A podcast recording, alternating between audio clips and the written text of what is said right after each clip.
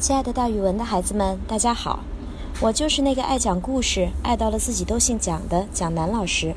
今天要给大家讲的成语故事叫做“别开生面”。生面的意思是新的面目。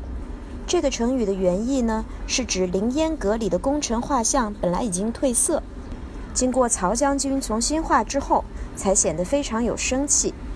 后来人们用这个成语比喻另外创出一种新的形式或者局面。唐朝初期，唐太宗为了表彰二十四位开国功臣，就让画师把他们的画像画在了皇宫的凌烟阁里面。七十多年之后，到了唐玄宗的时代，唐玄宗发现呀，凌烟阁里面的这些画像颜色都已经很暗淡了。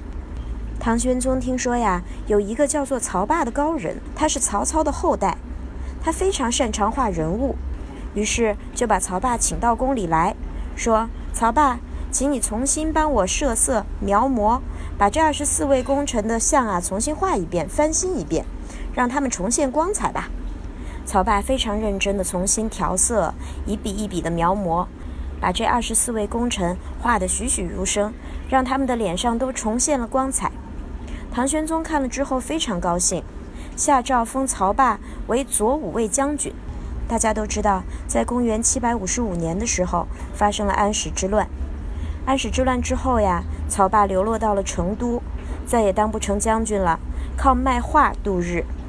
诗人杜甫听说了这件事情，非常同情曹霸，他找到曹霸，写了一首《丹青引》赠曹将军霸，里面有两句是这么写的：“凌烟功臣少颜色，将军下笔开生面。”杜甫的这首诗呀，也表示了对曹霸将军深切的同情，所以之后“别开生面”这个成语就流传了下来。